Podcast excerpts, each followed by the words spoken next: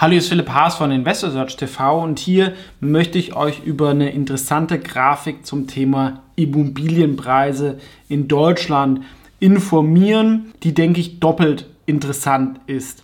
Ähm, wir sehen hier den Hauspreisindex EPX von Europace, was mit Hypoport zusammengehört, auch eine interessante Aktie.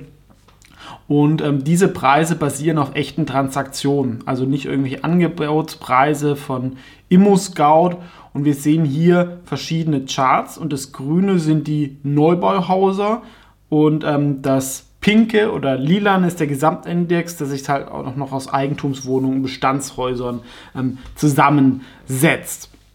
Und wir sehen, es gab einen sehr, sehr langen Aufwärtstrend bei Immobilien ja, und bei Aktien tun sich ja oft solche Momentum-Sachen sehr, sehr schnell mal drehen, ja, weil es einfach sehr schnell geht. Bei Immobilien normal hat man sehr, sehr jahrelange Trends, ja, weil das mit Zinsen, mit Angebot und Nachfrage und solchen Themen ähm, zusammenhängt. Aber wenn das mal dreht, normalfall geht es auch eine Zeit und zumindest in den heiß gelaufenen Gegenden ähm, rechnet sich Kaufen halt in, in der aktuellen Zinssituation nichts. Werde, oder einerseits die Leute bekommen keinen Kredit, also ähm, Leute, die selber kaufen wollen für ihrem Eigenheim und für Kapitalanleger, wenn ich eine Rendite von 3% bei Immobilien bekomme, aber das gleiche bei Anleihen bekomme, ohne den Stress und möglichen Wertverlust und Liquidität, lohnt sich im Normalfall auch nicht mehr.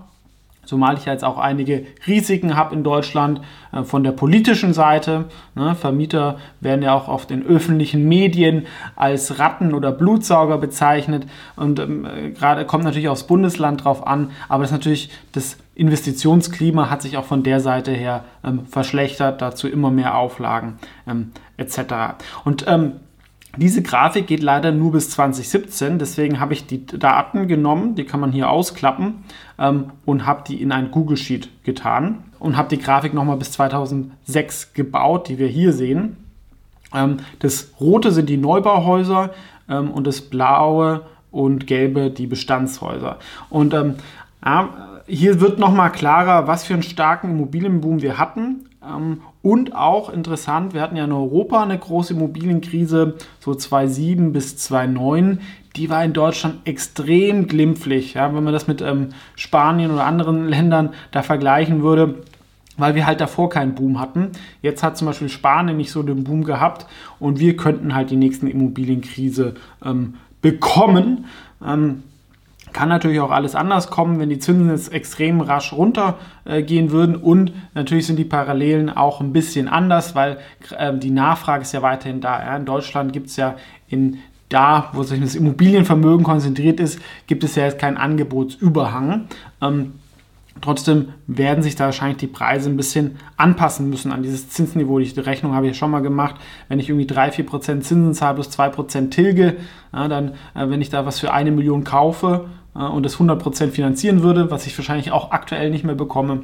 Gibt es auch dann zahle ich irgendwie 60.000 Euro im Jahr, da habe eine monatliche Rate von 5.000. Dafür kann ich halt schon auch immer noch äh, sehr, sehr gute Sachen mieten. Ähm, und hier gibt es aber jetzt noch eine weitere Besonderheit. Ähm, ihr seht dieses rote.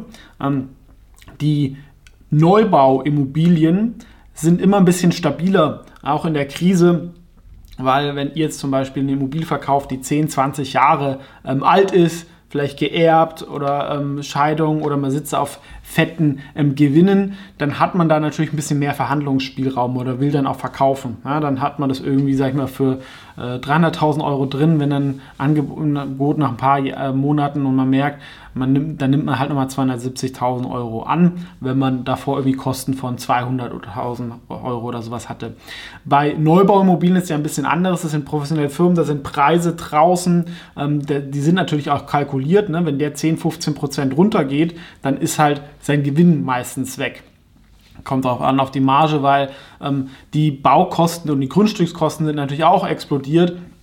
Ähm, und deswegen sind da die Preise ein bisschen stabiler. Hier könnte man aber jetzt auch die Erfahrung machen, in der letzten Krise haben die ähm, Projektierer einfach die Preise ähm, stabil gehalten. Es hat funktioniert, weil nach ein, zwei Jahren dann die Preise weiter gestiegen sind. Und man kann aber auch sehen, in den letzten zwei Jahren sind dann sogar die Eigentumswohnungen und Bestandshäuser stärker gestiegen, was dann ein Zeichen für eine Überhitzung ist. Wir sehen aber, die Neubauimmobilien sind immer noch konstant geblieben und sind jetzt sogar im Januar leicht gestiegen. Und dieser Unterschied zwischen Bestandshäusern und Neubauimmobilien ist muss man natürlich gucken, was aber schon auch jetzt, glaube ich, so hoch war er noch nie und natürlich auch gefährlich, weil zu diesen Preisen kaufen dann immer weniger Leute Neubauimmobilien. Ne, man hat dann die hohen Preise. Leute warten ab, weil halt irgendwie Bestandshäuser, die man dann irgendwie renovieren kann oder auch in, einziehen kann, ähm, günstiger werden. Und ähm, äh, Projektierer, also Firmen, die ähm, solche Neubauimmobilien bauen, können sich das eine gewisse Zeit leisten, aber die haben natürlich dann auch irgendwann Zinskosten und dann ähm, ist die Gefahr, dass halt da welche pleite gehen, dann wird es aus der Insolvenz oder sowas rausgekauft. Ähm, was gut passieren kann, wenn hier die Preise nicht runtergehen, muss man mal auf den nächsten Monat achten. Kann natürlich oft sein, dass gerade im Januar dann die ähm, Neubauimmobilien nochmal die Preise erhöht haben. Ähm, könnte man aber auch so interpretieren, dass das Angebot von Neubauimmobilien ähm, immer noch knapp ist und diese Preise auch noch durchsetzen können. Hier kommt es natürlich auch noch das Volumina drauf an. Also ich könnte mir halt auch hier vorstellen, dieser Outlier liegt daran, dass ähm, einfach das Volumen runtergegangen ist und vielleicht dann eher so im hoherpreisigen Segment sich Neubauimmobilien noch eher verkaufen ähm, lassen und es damit ähm, zusammenhängt. Ich finde es aber auf jeden Fall interessant. Neubauimmobilien sind noch stabil. Und da, wenn es halt so weitergeht, dieses Delta, ist sicherlich nicht nachhaltig, ein bisschen auch, glaube ich, äh, nachvollziehbar, ne? weil wenn, sag ich mal, die ganzen Auflagen für Umweltstandards äh, etc., ähm, da es nimmt natürlich bei älteren Immobilien mehr zu und die, diese wollen die Leute weniger haben, dann will ich lieber eine Neubauimmobilie haben. Und ähm, die Immobilien, die halt jetzt auf den Markt kommen, die wurden halt vor zwei Jahren oder so, sag ich mal, geplant mit den Kosten, die damals schon sehr, sehr hoch waren bei Grundstücken und Bau. Ähm, Genau, das ist auf jeden Fall, was man im Blick behaben sollte. Gerne auch kommentieren, was eure Meinung dazu ist, was ihr in eurer Region da seht. Also da, wo ich so ein bisschen schaue, ähm, sehe ich wirklich Neubauobjekte ähm, mit zum Beispiel 25 Einheiten, noch keins verkauft seit einem halben Jahr im, sag ich mal, im gehobenen ähm, ähm Segment, jetzt nicht Luxussegment, aber gehobenes Segment. Ähm, und ich glaube, vor zwei, drei Jahren wären diese Dinge halt ähm, wahrscheinlich nach einem halben Jahr fast komplett verkauft worden. Und das kann eigentlich halt nicht ewig gut gehen, weil so ein ähm, Projekt hat dann auch ein Volumen von 20, 30 Millionen. Die Firma hat dann auch Kosten von einigen Millionen. Also das wird nicht ähm, ewig passieren. Entweder müssen die dann im Preis runtergehen oder sich irgendwas anderes ähm, überlegen. Ähm, aber gerne auch aus eurer Region dazu posten. Und wie gesagt, ihr findet diese Daten einfach EPX-Index ähm, googeln.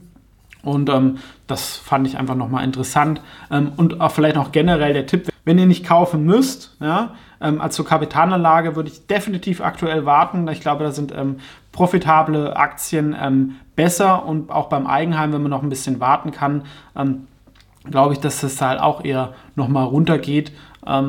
und da ist jetzt eher die Zeit auf, sag ich mal, der anderen Seite. Dazu gibt es ja auch viele demografischen Themen, die dann irgendwann, sag ich mal, die, die Nachfrage ein bisschen senken. Ähm, ja, aber wie gesagt, nur meine Meinung ähm, und muss jeder selber wissen. Wollte ich nur noch mal was zeigen, was ich, weil ich diese Grafik sehr, sehr spannend fand.